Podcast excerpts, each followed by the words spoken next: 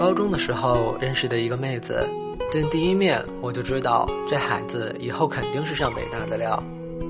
她是我见过的那种很少见的真学霸，每天上课睡觉，晚上看小说，作业基本靠抄，可一考试就是第一名，和我这种野鸡大学的后备军注定无缘。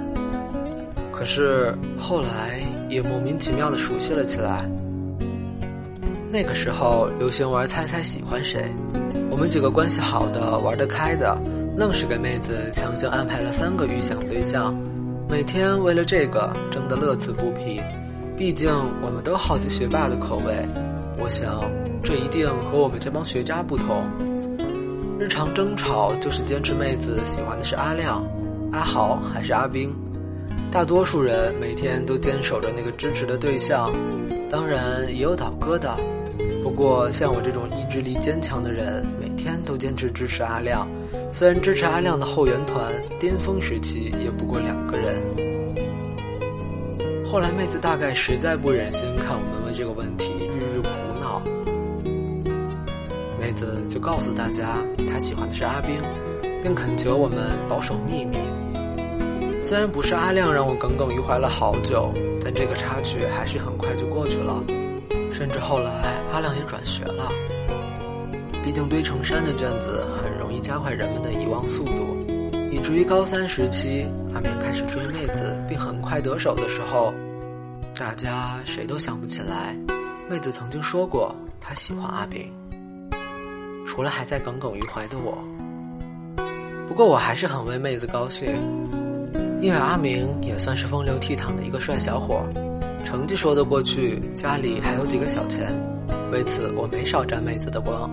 阿明的糖衣炮弹，妹子实在吃不下的时候，一块块的费列罗就便宜了我。两个人像天下情侣一样，你侬我侬，按部就班的牵手拥抱打 kiss，走完了所有流程后，又像天下情侣一样打情骂俏，偶尔吵个小架，吃点飞醋，小吵怡情，大吵伤身。记得有一次闹得比较厉害，妹子整节晚自习都和 F 君待在教室外面。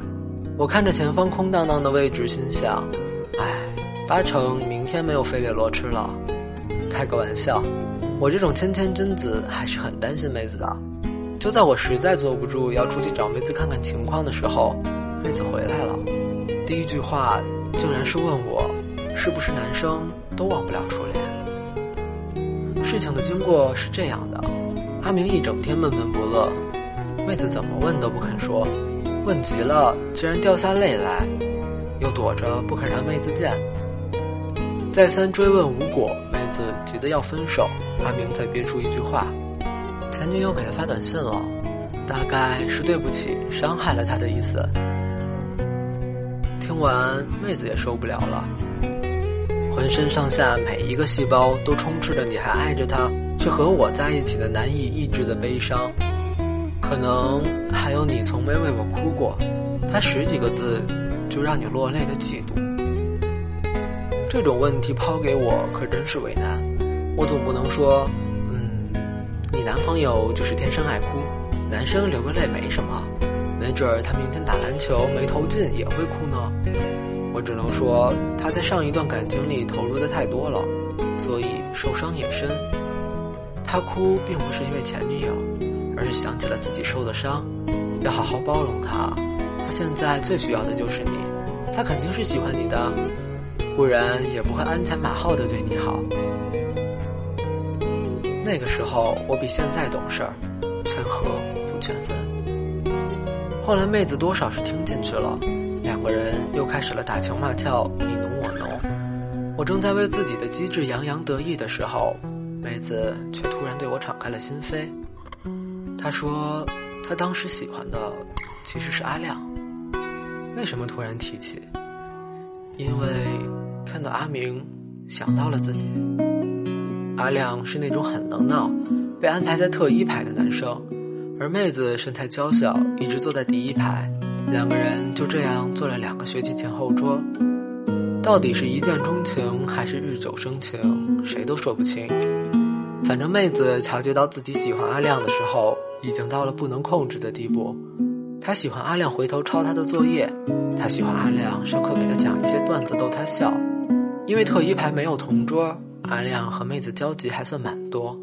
妹子也知道阿亮的喜好习惯，阿亮喜欢喝纯牛奶，尤其是特仑苏。妹子每天都会带一盒特仑苏，说自己不想喝，问周围谁要喝，大多都入了阿亮的口。阿亮总是边喝边感慨：“这么好喝，你居然不喜欢？”可哪有人会总是买不喜欢喝的东西呢？可是少女心事从未和人提起，就连被人揣测的时候，也只能推脱说自己喜欢阿冰。妹子说，他只告诉过我一个人，可以理解。像阿亮这样的野马，需要的是一个驯兽师。可惜妹子只是一只小白兔。我完全可以想象到有一天阿亮浪够了，遇见他的真爱，放弃潇洒回归家庭的情景。可妹子注定不是那个能让浪子回头的人。唉，自古学霸爱学渣。后来妹子高考失利，和男朋友阿明一起去复读，但并未分到一个班。不像是隔了上千米，再怎么恩爱都只透过屏幕的大学苦命鸳鸯。高中不在一个班，就算是异地恋，两个人还在一起吃饭，但毕竟是异地恋，班上有一个学霸阿伟，长得不帅，但特像阿亮。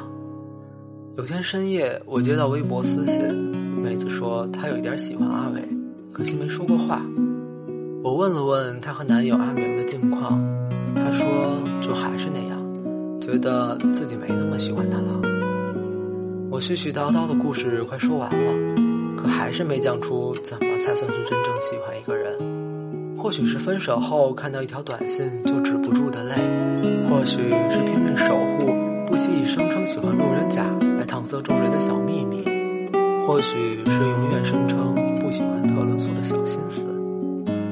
或许是看到一个酷似你的侧脸，就忍不住冲动几秒的心。你问我妹子后来怎么样了？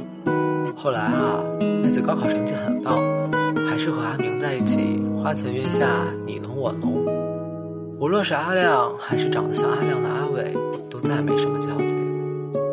偶尔可能会感慨，为什么妹子没有和真正喜欢的那个人在一起？大约怦然心动，到底是抵不过岁月静好，但至少曾真正的喜欢过。